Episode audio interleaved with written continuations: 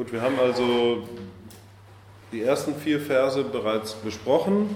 Ja, das ist eine kurze Einführung in das Thema beziehungsweise eine Zusammenfassung äh, des ganzen Textes.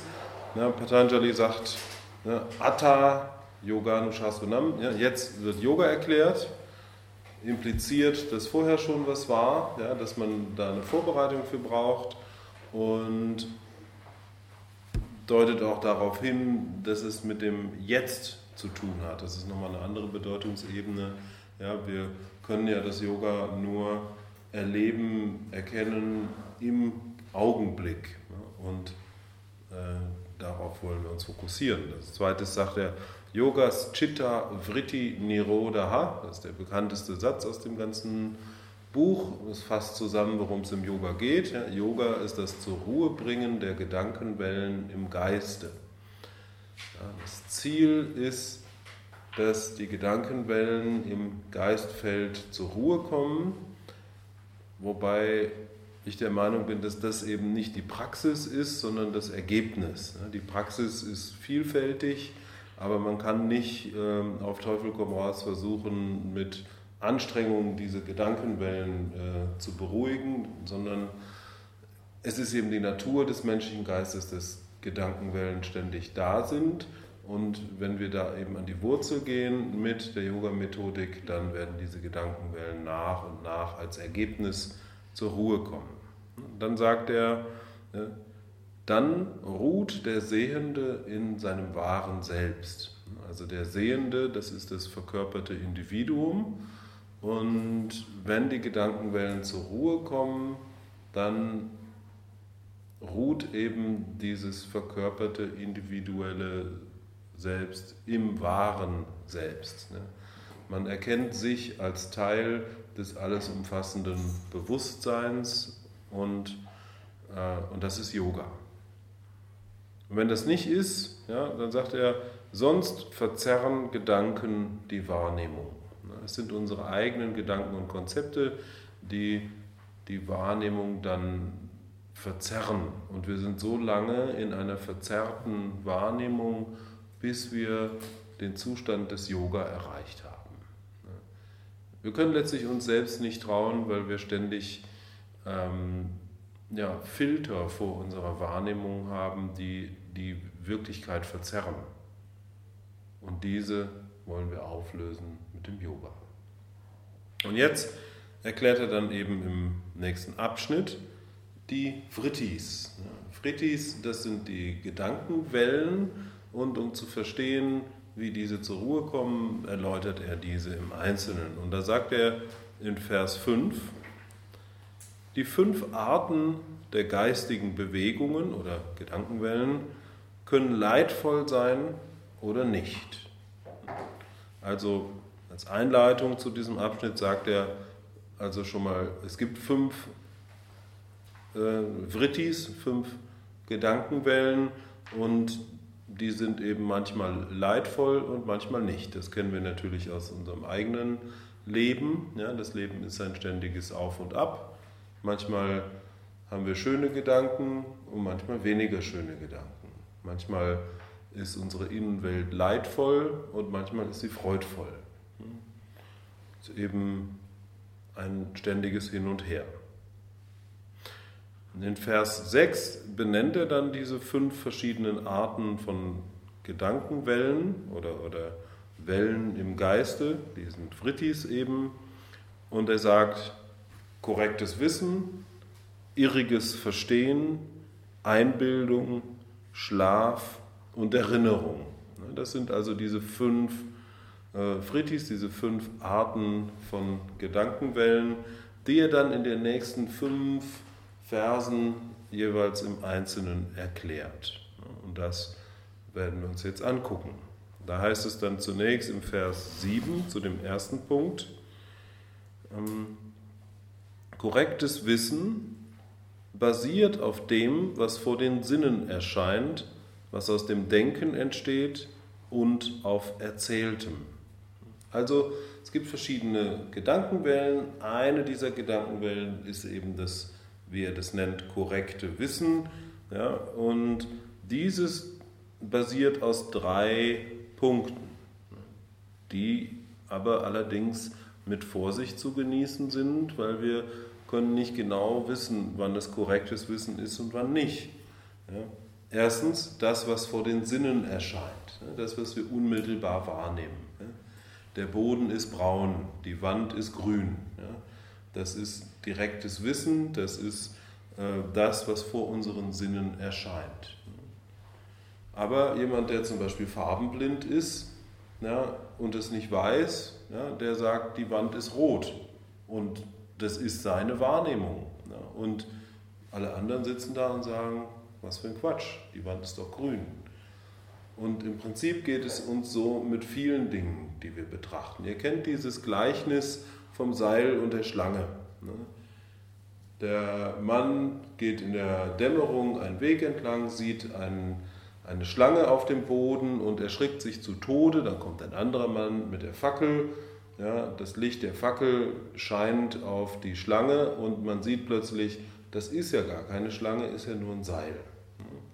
Und so täuscht, ähm, ist unsere Wahrnehmung getäuscht, weil sie immer vermischt ist mit bestimmten Erwartungen.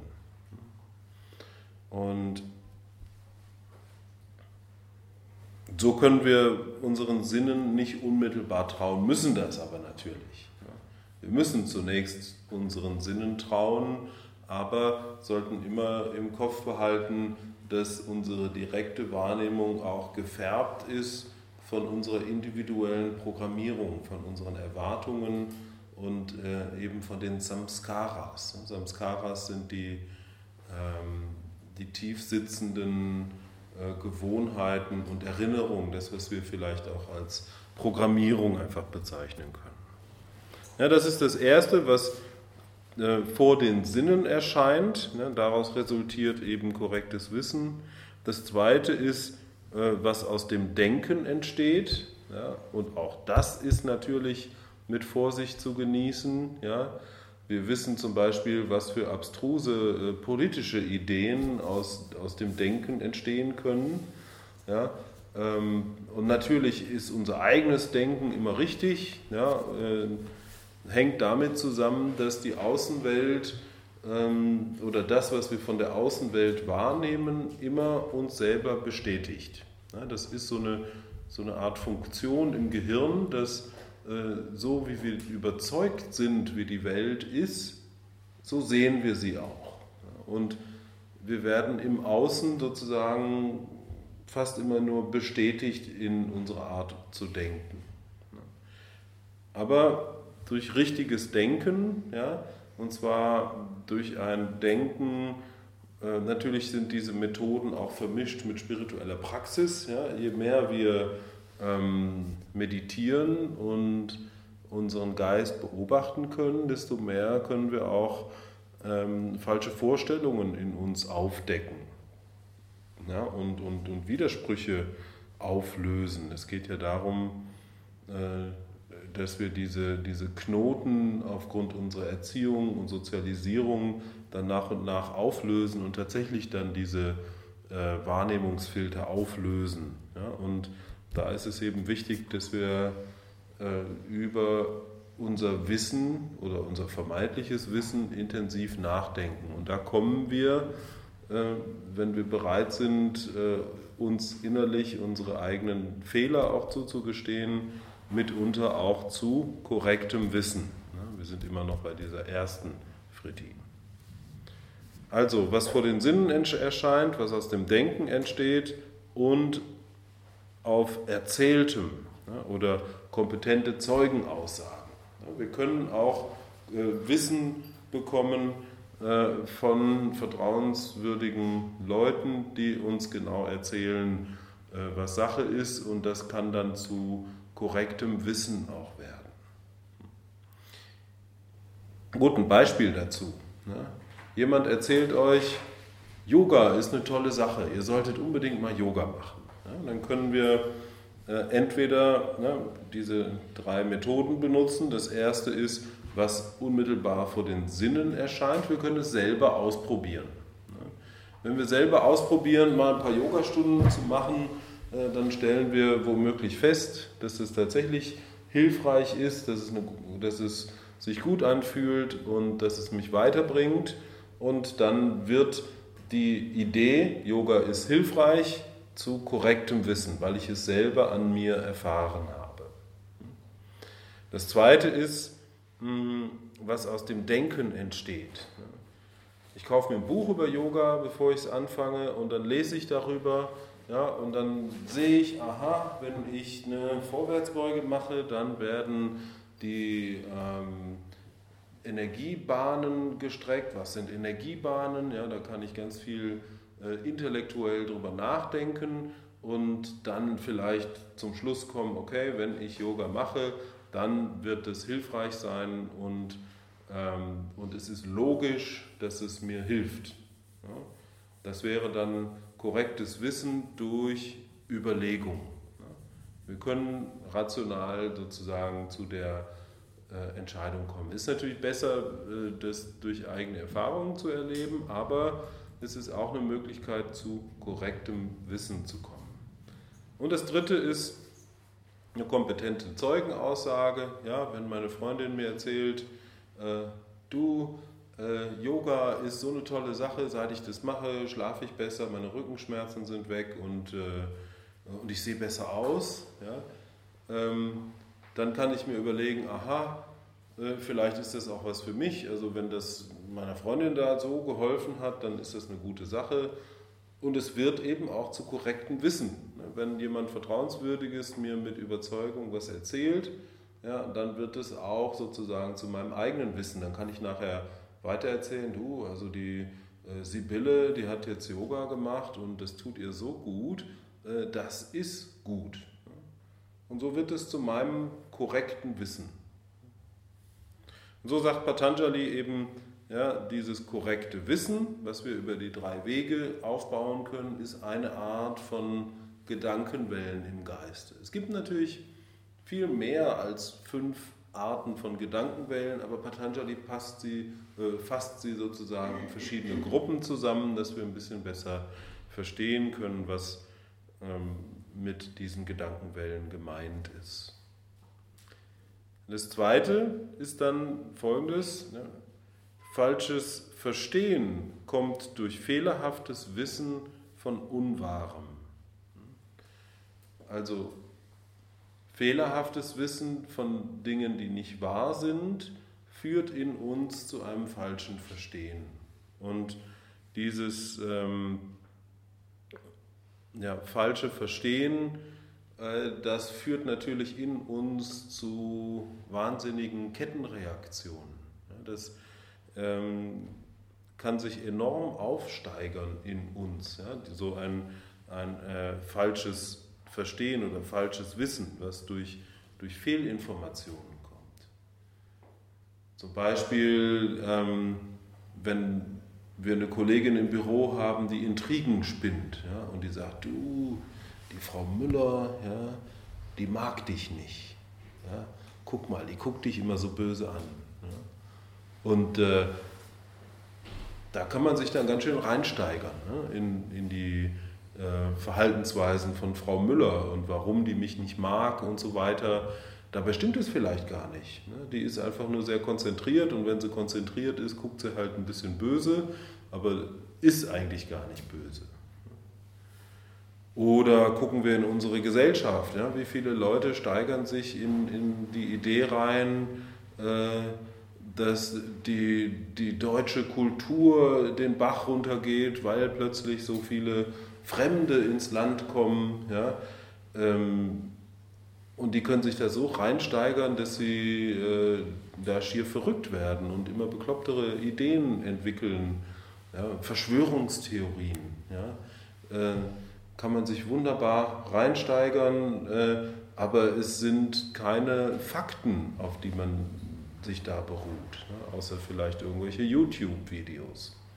Ja, also ähm, Fehlerhaftes Wissen von Unwahrem führt in uns zu falschem Verstehen und das führt zu wahnsinnigen Kettenreaktionen und dann letztlich zu auch immer stärkeren Wellen.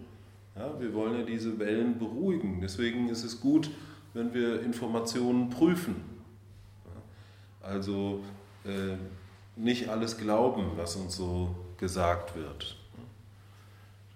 Gibt es ja Methoden auch, um zum Beispiel Themen in der Gesellschaft äh, genauer nachzuprüfen, ob das verifiziert ist. Und zum Beispiel genau auf die Quellen gucken, wo kommen die Informationen her.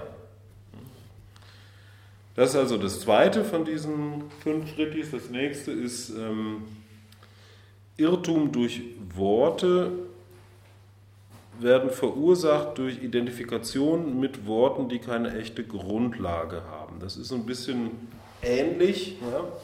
Ja? Ähm, Irrtum durch Worte, wenn zum Beispiel ähm, der Vater sagt, Mensch, aus dir wird nichts. Ja? Ähm, dann können, und das ist ja, ist ja definitiv nicht, nicht richtig, weil aus jedem Menschen wird was, ja, was auch immer.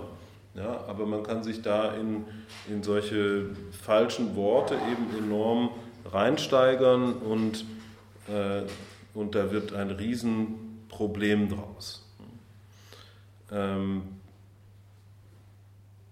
man kann das auch diesen Vers übersetzen mit Wortwissen ohne Bezug zur Wirklichkeit. Es gibt so viele Worte und, und Meinungen und, und Beschreibungen und so weiter, ähm, wo man dann rein intellektuell darüber reflektieren und nachdenken kann, äh, was uns aber zu nichts führt. Und hier eben auch nochmal der Aufruf, genau zu prüfen, ja, sind die Informationen, die ich bekomme, richtig? Ja, wenn ja, ja, dann kann es sein, dass ich es mit korrektem Wissen zu tun habe. Ja, das ist eine gute Sache. Und wenn nein, dann ist es wohl fehlerhaftes Wissen und dann sollte ich da auch nicht weiter äh, mich reinbegeben oder mich reinsteigern, dann ähm, führt es mich auf den Irrweg. Und das vierte ist dann der Schlaf und er sagt hier, der träge Geisteszustand ohne Bewegungen im Geiste wird Schlaf genannt. Der träge Geisteszustand, ja, also mm, und ohne Bewegungen im Geiste. Gut, wir haben im Vers 2 ja gehört, ja, dass es darum geht, die Bewegungen im Geiste zur Ruhe zu bringen. Und jetzt sagt er hier, äh, Schlaf ist das zur Ruhe bringen der Bewegungen im Geiste. Aber vermischt eben mit, mit einer Trägheit und vielleicht wird es deutlicher, der Unterschied, wenn ich kurz ein Modell aus einer Upanishade euch vermittel. Und zwar gibt es die Mandukya Upanishad, das ist äh, eine der wichtigsten Upanishaden, die auch nur zwölf Verse hat, die man ganz gut lesen kann, die auch wirklich zu empfehlen ist. Mandukya heißt die. Und dort werden vor allem die drei Bewusstseinszustände beschrieben, Wach, Traum und Tiefschlaf. Und es wird beschrieben, dass das Ziel des Yoga ähm, das vierte ist. Es wird beschrieben als ähm, ja, das vierte, ein vierte, eine vierte Ebene, die den drei anderen zugrunde liegt. Also es ist kein vierter Zustand darüber hinaus, ja, also nicht Nummer vier, sondern äh, das ominöse vierte, welches Grundlage der anderen drei ist. Also folgendes, na, ihr wisst, die Yoga-Philosophie sagt, wir sind eigentlich Bewusstsein, reines, unberührtes, nicht handelndes Bewusstsein. Ja, und dieses Bewusstsein geht durch verschiedene Zustände. Im Wachzustand, hm, da ist unser, ähm, unser Geist ganz in der äh, physischen Welt. Im Traumzustand, ja, da sind unsere Sinne, also unser Geist, ähm, ganz in der astralen Welt. Ja. Das heißt, in beiden Zuständen sind unsere Sinne aktiv nur auf einer ganz anderen Ebene. Im Wachzustand sind unsere Sinne in dieser materiellen Welt, im Traumzustand sind unsere Sinne ganz in der astralen Welt. Und im Tiefschlafzustand sind unsere Sinne ganz im, ja, die sind auch da. Ja, man sagt, wir sind auch bewusst im Tiefschlafzustand, aber die Sinne haben kein Objekt, wo sie sich darauf ausrichten.